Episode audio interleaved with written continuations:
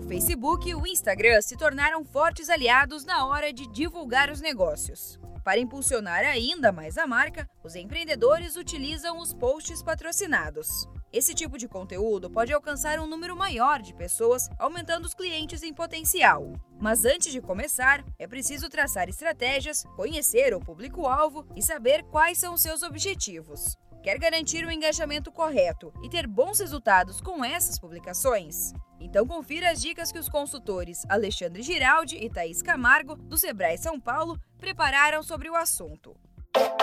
Seu negócio em tempos de coronavírus. Estamos de volta aqui no podcast do Sebrae São Paulo e o assunto de hoje é como impulsionar corretamente no Facebook e no Instagram. Estamos com dois especialistas, dois consultores de marketing do Sebrae.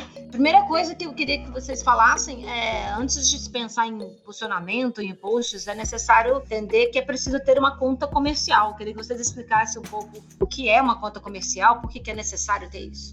Uma conta comercial é aquela conta que vai conectar o potencial cliente, né, o seguidor, a uma conta empresarial, uma empresa.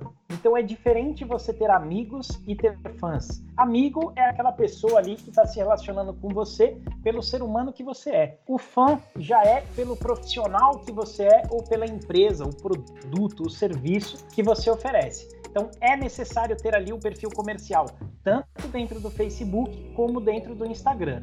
Tem ali uma pequena diferença entre eles, né? No Instagram você já constrói ali um perfil dentro da própria plataforma. Já no Facebook você constrói essa fanpage, o nome que ele dá ali dentro é fanpage.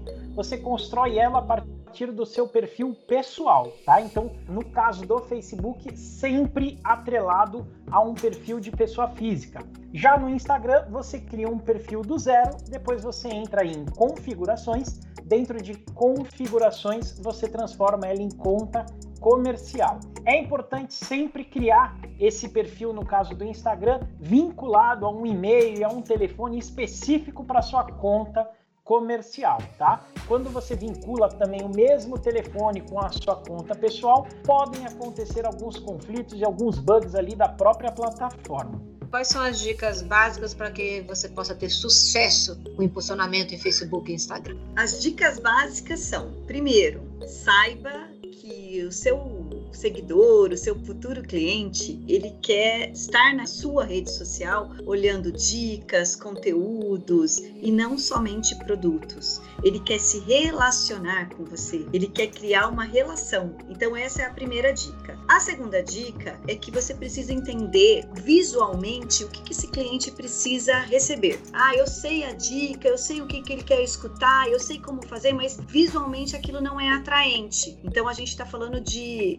imagens e essas imagens precisam ser atrativas. A gente também precisa ter uma identificação. Esse cliente precisa saber que a hora que ele recebe aquilo, que aquilo está se referindo à sua empresa. E como que a gente pode fazer isso? Com um template utilizando as mesmas cores, ter alguma coisa que identifique a sua empresa, pode ser até mesmo a sua logomarca. Elas recebem muitas coisas ao mesmo tempo, né? Então ela precisa saber identificar a sua. Precisa também saber para quem você está direcionando. Então, quem é o seu público-alvo? Aonde ele está? Como que eu faço para atingir essas pessoas? Quando eu consigo descobrir isso, fica muito mais fácil fazer os direcionamentos. Também não podemos esquecer do atendimento, porque muita gente faz todo esse processo, envia, faz um impulsionamento e depois não responde. Então, eu tenho que ter uma estrutura pronta para ter esse relacionamento posterior a esse impulsionamento. E também entender que essas pessoas que estão ali, elas estão construindo com você uma relação e que essa relação não será num primeiro post ou num primeiro momento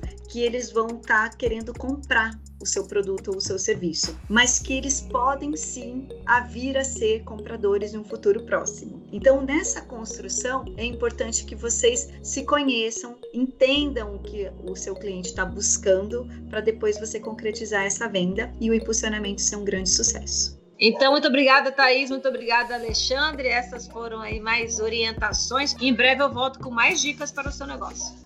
Este podcast contou com a entrevista da jornalista Marcele Carvalho, do Sebrae São Paulo, e locução e edição de Giovana Dornelles, da Padrinho Conteúdo, para a agência Sebrae de Notícias. Até a próxima!